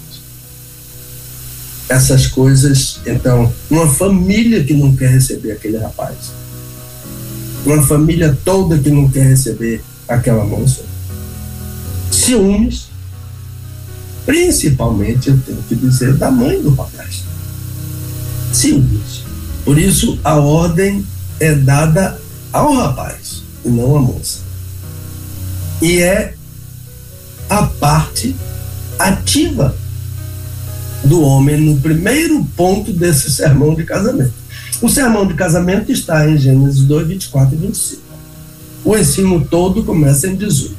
Mas o primeiro ponto desse sermão é: abandonará o homem a seu pai e sua mãe. É a ação ativa do homem, não é de Deus, não. É o homem que tem que deixar. E então, o abandonar é uma forma de Deus dizer explicitamente que é importante deixar. E ele ensina com isso que quando o rapaz deixa seu pai e sua mãe ou abandona a Zab no original, ele estabelece uma nova relação. Marido e mulher. A relação anterior era pai e filho. Pai e mãe e filho. Filho e mãe, filho e pai. Agora tem uma nova. Não deixou de haver a relação filial. Mas estabeleceu-se uma nova relação. E o que complica mais ainda é que essa relação é mais importante para Deus do que a primeira. Porque Deus manda deixar pai e mãe. Então, ninguém é mais importante do que a esposa. Ninguém. Ninguém é mais importante que o marido. Ninguém. E então, a, essa ênfase agora de uma nova relação vai além da relação filial e a relação de parentesco. Cunhadas não são mais importantes que a esposa. Cunhados não são mais importantes que o marido. Meu pai não é mais importante que Dulce. Minha mãe não é mais importante que Dulce. Eles são meus pais. Devo a eles que já estão na glória honra ao nome deles. Tenho uma gratidão profunda por aquilo que eles, como eles cuidaram de mim, desde o meu nascimento até a minha idade maior, quando eu me casei. E como eles me conduziram a Cristo. É gratidão que não morre. Saudade também que não morre, que eu tenho deles. E se voltasse atrás, seria muito melhor filho do que aquilo que eu fui. Mas ninguém é mais importante que a Deus. Então, a esposa precisa dizer: ninguém é mais importante que o meu marido. Não há uma pessoa mais confiável. Não há uma pessoa a quem eu conte um segredo que não possa contar ao marido. Não, nada disso. Mas alguns pais que, de certa forma, criam dificuldades para o casamento dos seus filhos, eles esquecem de que eles também um dia deixaram papai e mamãe no passado. Assim, filhos um dia vão casar. E isso deveria ser uma realidade desejada pelos pais, porque é o caminho estabelecido por Deus. Então, Deus é o autor do casamento. E a Bíblia diz em Hebreus capítulo 13 que todo casamento deve ser honrado. Que o casamento deve ser honrado. Então, então ah, honrado seja entre todos os casamentos. O casamento significa todo mundo tem que se levantar diante do casamento. Isso é respeito. Agora, há situações desastrosas, há situações ah, que são exceção e, e que justificam preocupação dos pais,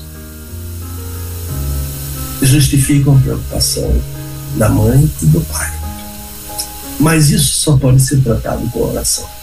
Não é com briga não é com separação. Isso só pode ser tratado com oração. Se você não está satisfeita com aquela menina que seu filho escolheu, comece a orar. Eu não comece a orar para Deus destruir aquele casamento, não. A possibilidade é comece a orar para Deus estabelecer a sua vontade naquele casamento. Então, esse abandonar pai e mãe para o casamento não invalida o quinto mandamento. Filhos adultos devem honrar o pai em vida e até depois que morrem. E a Bíblia não diz se o pai é bom ou se é ruim. Se o pai maltratou, se o pai abusou, essas coisas são muito difíceis. Muito difíceis. Mas Deus vai recompensar o filho e a filha que mesmo assim honram a seu pai.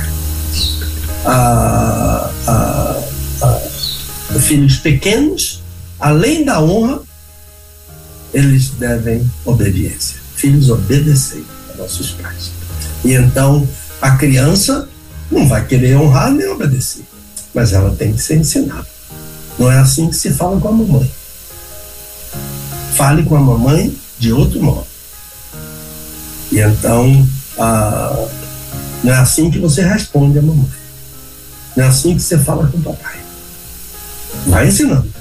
E depois entra uma palmadinha, alguma coisa que a Bíblia ensina para todas as etapas da idade da criança, até chegar ao ponto em que não, não deve mais obediência, mas a honra sempre vai ser devida. O versículo 25 afirma que ambos estavam nus. O que é isso? É que a Bíblia entende, Deus entende que o lugar da intimidade de um homem com uma mulher, ou melhor, como diz o hebraico, Zahar Unikivav, de um macho com uma fêmea, a Bíblia ensina que o casamento é o lugar da intimidade. Mas observe que ambos estavam nus, o homem e a mulher dele. Não é clube de nudismo. Clube de nudismo é promíscuo. Casamento é íntimo. Marido nu, esposa nua é intimidade estabelecida. E quem deve estabelecer aquilo que o casal deve fazer dentro do seu quarto não sou eu, pastor. São os dois. São os dois. De comum acordo. Para o bem dos dois. Então, a, a, a palavra de Deus ensina que isso ajuda o casal não somente para a satisfação pessoal dos dois, para o prazer pessoal dos dois. Estou falando de prazer sexual também. Tem prazer sexual. Mas há outras formas de prazer também a, a, na relação sexual. A relaxamento e outras coisas que vêm depois de uma relação sexual.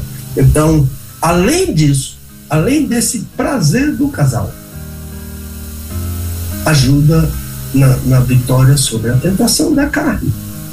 E todo mundo tem tentação da carne. Não é? O Senhor Jesus teve tentação da carne. Não tem ninguém que pisou neste mundo que não foi tentado. A diferença do Senhor Jesus é que ele não pecou. Ele foi tentado em tudo, mas não pecou. Essa é a diferença do Senhor Jesus para nós. Então, dizer, eu não tenho tentação, ah, eu empurro Satanás, daqui a pouco a gente vai falar sobre esse eu empurro Satanás. Mas a, a, o ensino, a, o ensino, o ensino da,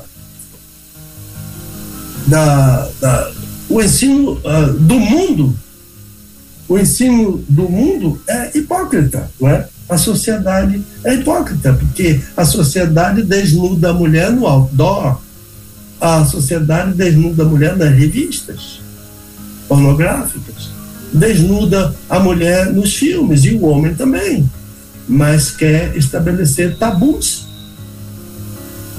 para o casal, não é? Mas. Esse versículo diz que casamento é lugar de completa intimidade e deve ser esse o modelo de todo casamento. Então, deixa pai e mãe. Vai ser unido por Deus a sua mulher. Tornam-se uma só carne pela relação sexual e passam a viver uma vida de completa intimidade. Por que, que um casamento agora é um modelo de um casamento? Né? Por que, que um casamento que tinha tudo para dar certo, como o de Davi e Mical, ah, deu tão errado? E como explicar que Mical ficou estéril? Irmãos, eu preguei para jovens ah, em Ribeira do Pomal a semana passada sobre esse texto. De fato, o casamento de Davi e Mical ah, foi um desastre. Mas dois ingredientes que podem estar em todo casamento. Foi o que destruiu aquele casamento. O primeiro foi o ciúme exacerbado de Mical. E o outro foi a ira incontrolável de Davi. De Mical veio a palavra dura de Davi veio a resposta perversa e fere o espírito.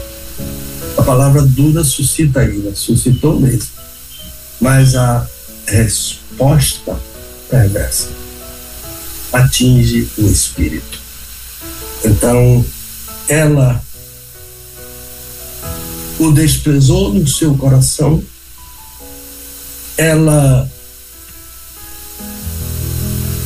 desdenhou dele, tratou-o como um homem qualquer, teve ciúme até das servas dos servos de Davi. Ciúme ah, pode ser bom, é bom, quando é aquele ciúme descrito na palavra grega zelos. Zelo. Ciúme quando é zelo e dado. Mas ciúme de tudo, até da sombra, até dos filhos, até da filha mulher, porque abraça e beija o pai. Olha, isso é doentio. E foi isso que levou o casamento. Foi essa a contribuição de Mical para o casamento, um ciúme descontrolado. Qual foi o ciúme? Ah, qual foi a, a contribuição de Davi? Foi a ira. A Bíblia diz que a ira não é pecado, mas o que a gente faz com a ira é pecado. E a resposta de Davi, eu não tenho muito tempo aqui, a resposta de Davi é, atingiu o espírito de Mical. Talvez seja esse o motivo, eu não sei explicar muito bem, mas talvez esse seja um motivo não é? a, da, de Mical, do agiógrafo, concluir o texto dizendo que Mical ficou estéril, nunca mais teve filhos. Ou porque o casamento acabou mesmo e Davi não teve mais relação sexual com ela. Ah, mas para um casamento, ah, com, mas para um homem estéreo, uma mulher estéreo, existe a oração do marido, existe a oração da esposa. Ah, Isaac era um homem de oração e a mulher dele era estéreo. Rebeca era estéreo. E a Bíblia diz que ele amava Rebeca. E por isso ele orava por ela. E ela engravidou já na primeira gravidez, foram dois. Ela engravidou como resultado do amor do marido. O amor do marido pode devolver o espírito quebrado da esposa. O amor de Davi poderia devolver o espírito quebrado de Mical. Agora, Mical não era estéril. Porque há um equívoco na Bíblia ah, entre Mical e Merab, que era a filha mais velha do que era mais velha do que Mical, mas Mical teve cinco filhos. E do, do, do casamento dela com Pealtiel.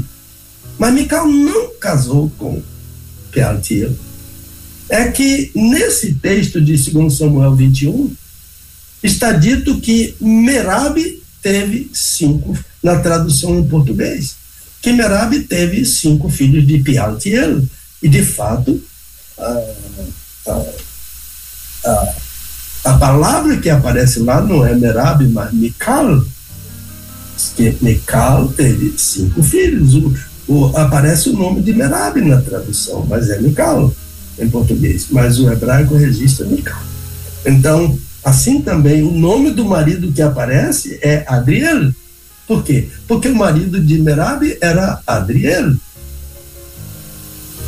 E, mas o marido de Mical era Pialtiel, que era um soldado de Davi. Portanto, ao que parece, a esterilidade de Mical, após esse desentendimento com Davi, talvez seja porque Davi decidiu não mais viver com ela como marido e mulher. Finalmente, pastor, a Satanás é um anjo, um espírito, como amarrá-lo. Eu não contesto o versículo de Apocalipse 20, onde Satanás de fato é amarrado por um anjo ah, embora desejo ouvir uma explicação, mas contesto pessoas na minha igreja, na igreja dele lá, e outras que vivem amarrando o diabo. Há pessoas com poder, há pessoas com esse poder. Meu, meu irmão, ah, de fato, irmã, ah, Satanás é um anjo. Satanás é, e anjos são espíritos desencarnados, não é? Eu não sei como uma pessoa pode amarrar um espírito desencarnado. Como uma pessoa pode amarrar um anjo. O anjo é muito poderoso. O anjo é muito forte. Anjo é muito superior às nossas forças. Um anjo sozinho pode destruir uma cidade, sozinho, matar todo mundo. Ah, e, e, há exemplos na Bíblia de um anjo que matou 185 mil soldados. E então, o que me causa espécie, irmãos, sobre essa história de amarrar Satanás é que alguém o desamarra. Porque você chega numa igreja hoje um desamarra. Vai numa igreja amanhã, outra amarra também. Então, se ele foi amarrado hoje e amanhã precisa amarrar alguém, o, o desamarrou. Quem foi que o desamarrou de ontem para hoje? Então, o nosso relacionamento com Satanás, a Bíblia ensina que o nosso relacionamento com Satanás deve ser um relacionamento respeitoso. Ele é uma criatura de Deus e Deus o ama. Então, a, a, o, o arcanjo não ousou dirigir uma palavra de ofensa a Satanás nem disse que ia amarrar Satanás. Ele disse: O Senhor te repreende. A nossa relação com Satanás, ensinada na Bíblia, no livro de Tiago, capítulo 4, é uma relação de resistência. Existia ao diabo. Ele fugirá. Agora, em Apocalipse 20, o ensino é outro, é totalmente outro. Quem amarrou a quem amarrou Satanás naquele ensino em Apocalipse 21 e 2 foi outro anjo. Então, um anjo poderoso. E assim diz o texto: Eu vi descer do céu um anjo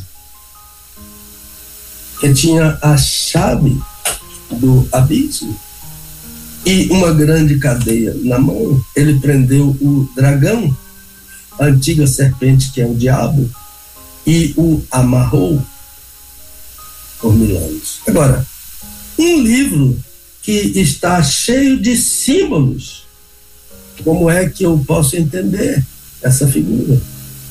Chave significa autoridade. Então, ah, o, tinha uma chave, tinha autoridade sobre o abismo. Ah, Pedro, Pedro resolveu essa questão mais ou menos ah, de uma forma melhor para nós, que ele disse que um dia para Deus é como mil anos mil anos para Deus é, como um dia. Então, cuidado com a interpretação para não colocar Deus dentro do nosso tempo e dentro do nosso relógio. Então, se há pessoas com poder de amarrar a Satanás, eu não conheço. Eu conheço o mais valente, que é Jesus que entra na casa do valente, que é Satanás, e o amarra, e depois saqueia os seus bens. Nós podemos fazer isso resistindo a ele, saquear o engano dele, saquear a mentira dele, saquear a falsidade dele, saquear o ódio dele por nós, porque ele quer nos matar. Então, existindo, ele vai fugir. Então, quantas vezes o Senhor Jesus foi tentado por Satanás? E quantas vezes o amarrou? Nenhuma vez. Mas disse, mas resistiu. Vai-te, Satanás. Resistiu a Satanás. Para trás de mim, Satanás. Isso é resistir a Satanás. Nós participaremos com Jesus, meus irmãos, da destruição do ministério do engano e da mentira de Satanás. Porque a Escritura diz: e o Deus de paz, em breve, esmagará Satanás debaixo dos vossos, nossos pés. Nós cooperaremos, Romanos 16, versículo 20. Mas é no futuro. Deus de paz esmagará. É uma promessa de vitória sobre Satanás. Mas vai acontecer. Em breve. Em breve esmagará Satanás. Mas o em breve é no tempo de Deus, no relógio de Deus. A palavra é sua, meu irmão. Muito bem. Ah, três minutinhos faltando para o meio-dia na rede. É, pastor, interessante essa história aí de Mical, essa essa troca, né? Como a gente acaba entendendo que é uma troca dos nomes de Mical e Merabi, né? Ah, na hora do, de apresentar, dos, do, do, de falar dos filhos, né? Porque a gente vê que ah, a grande maioria, quase que unanimamente, fala que Mical é, é, era estéreo, né? E, e aí agora, no, diz que no original, no lugar de Merabi, tá lá Mical e mas os filhos, o senhor falou que era de, eu não vou conseguir pronunciar o nome, é, é, é mais é, popularmente conhecido como Pautiel. O senhor falou o nome é. dele no original aí? É, veja só, é. há, há um, um, um, erro de escriba, hum. porque ah, ele colocou Merab, por ser a mais velha talvez, uhum casada com Pialtiel, ou Pautiel, né? Uhum. A dele é Pialtiel. E então, a, Pialtiel não era o marido de Merab. Uhum. O marido de Merab chamava-se Adriel. E então, a, ela era a filha mais velha. E quem casou com Micala, mais nova, foi Pialtiel. Então, quando aparece o nome de Merab, no original hebraico, aparece Merab casada com o marido de Mical, Yalti. Mas o nome que aparece lá no hebraico não é Merab, é Mical. Então Mical é a mulher de Bealtiel e teve cinco filhos com ele. Não se diz quantos filhos Merab teve de Adriel. O texto diz Mical, que eles, eles chamam Mikol. O nome, o nome dela em hebraico é Mikol e então ah, os filhos são dela, nesse texto. E o texto de, segundo Samuel 6, do casamento dela, do, do desastre do casamento, diz que Mical ficou estéril. Ela não era estéril. Ela tornou-se estéril. E não tem explicação para isso, a não ser que uh, uh, a, a reação tão dura de Davi quebrou o espírito dela, ou então que Davi deixou de ter uma vida de marido e mulher com ela. Rompeu com ela. Muito bem. É. Interessantíssimo. Ah, então vamos lá, eu vou devolver para o senhor aí, para o senhor fazer aí a sua conclusão. Então veja bem, jejum é uma doutrina ensinada na Bíblia. E eu recomendo a leitura do Jejum Mudou Minha Vida e, e principalmente de Isaías a 58. Então, quando Jesus ensinou sobre o jejum, ele disse quando você jejuar, não disse se você jejuar. Então há um tempo para o jejum estabelecido por Deus. Deixar pai e mãe é ordem de Deus a um homem para que ele estabeleça uma nova relação. E uma relação que vai ser maior do que a relação pessoal, filial e, e a, relação a fraterna entre irmãos e a relação filial com os pais. Portanto, a mulher é mais importante, a mulher casada é mais é a pessoa mais importante para o marido. Ah, o homem casado é a pessoa mais importante para a esposa. É uma nova relação que nossos pais fizeram também no passado. Eles também deixaram seus pais e os pais deles fizeram o mesmo. Isso é ordem de Deus. Filhos adultos devem honra, filhos menores devem honra e obediência. Então, o deixar pai e mãe não tem nada a ver com desonrar pai e mãe. Pode até desonrar, se eles não respeitarem seus pais. Mas eles, dizer, mãe, um dia eu vou ter que casar. Porque ah, Deus criou o um casamento, né? Pai, um dia eu vou ter que casar com aquela mulher. E então é, é melhor que a gente entenda isso de uma parte, de uma maneira assim honrosa, respeitosa com os nossos pais. Não é sair aí falando da mãe, falando do pai e batendo os pés e batendo a porta, não. Isso não. Então, o casamento de Mical e Davi foi destruído por excesso de ciúme e excesso de ira. há, há outros ingredientes, mas não dá tempo de a gente falar aqui. Satanás é um anjo poderoso, ele é um espírito, portanto, a nossa relação com ele não deve ser de dar tapa, nem de chutar, nem de empurrar, como eu ouvi um pregador dizer, aqui ele não entra. E se ele entrar, ele vai sair com pontapé nos fundos. Ele usou outra, outra palavra. Mas lembre-se que Satanás. mas lembre-se que é uma palavra chula, muito ruim para dizer a igreja para ser vocabulário de um crente. Então, a, Satanás não entra na igreja? Que história é essa? Satanás entrou no cenáculo onde Jesus estava celebrando a ceia.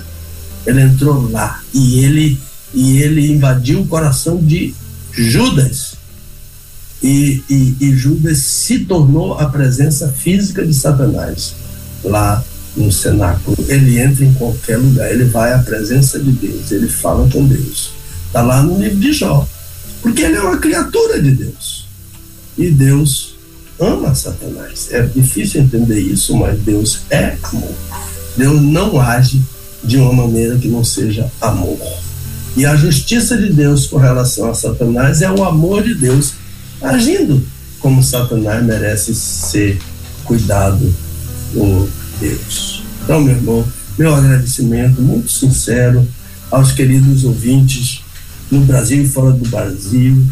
Meu agradecimento aos a toda a equipe da rede 316 que me dá todo o suporte necessário para cada semana estar aqui com os irmãos.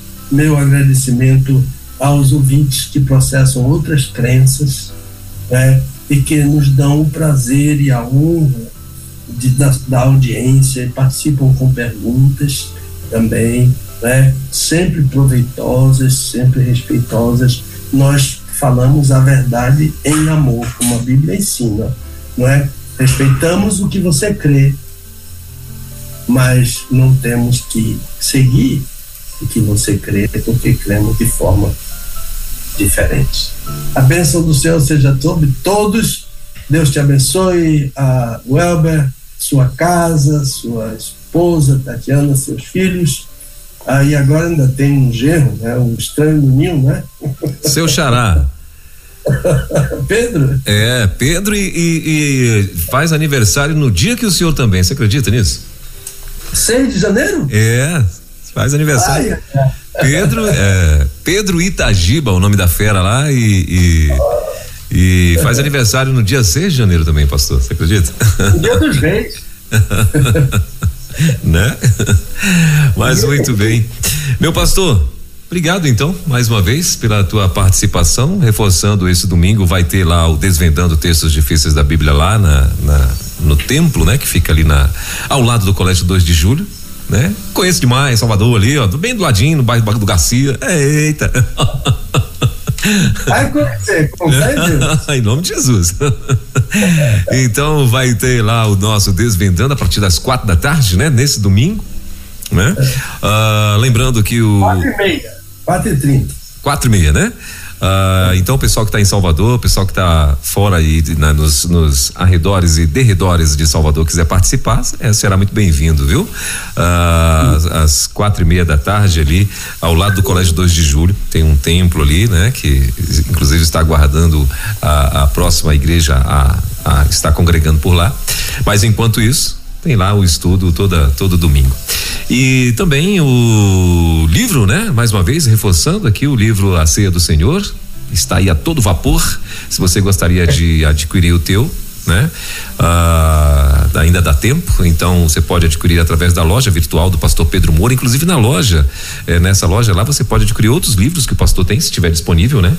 Ah, aí, claro, você vai estar entrando em contato e o CD, né? Canta a Sã Doutrina, ah, também o CD que daqui já já a gente vai estar aqui ah, tocando uma, uma canção hoje, se eu confessar, é o que a gente vai estar encerrando aqui o nosso bate-papo de hoje com o pastor Pedro Moura e família aí na produção desse lindíssimo CD já já. E é isso, meu pastor. Bom fim de semana. Deus abençoe. Sexta-feira, permitindo Deus, estaremos de volta com mais um Desvendando Textos Difíceis da Bíblia. Ah, eu acho que o pessoal da produção aqui, deixa eu ver se eles me passaram o assunto da próxima semana. ceia e batismo no Antigo Testamento. É o próximo assunto. Ah. É. Então, ceia e batismo no Antigo Testamento. Ceia no Antigo Testamento? Eita, isso aí vai, vai desvendar um bocado de coisa mesmo aí, ó. Entende, entende. Vamos orar por isso. Amém. Então, Abração, ó, meu querido, o Senhor te abençoe e te guarde. Valeu, meu pastor. Obrigado. Deus abençoe. Bom fim de semana. Até lá, então. Desvendando textos difíceis da Bíblia. Com o pastor Pedro Moura, é tempo de desvendar mais um texto de difícil compreensão nas Escrituras. Aqui na Rede 316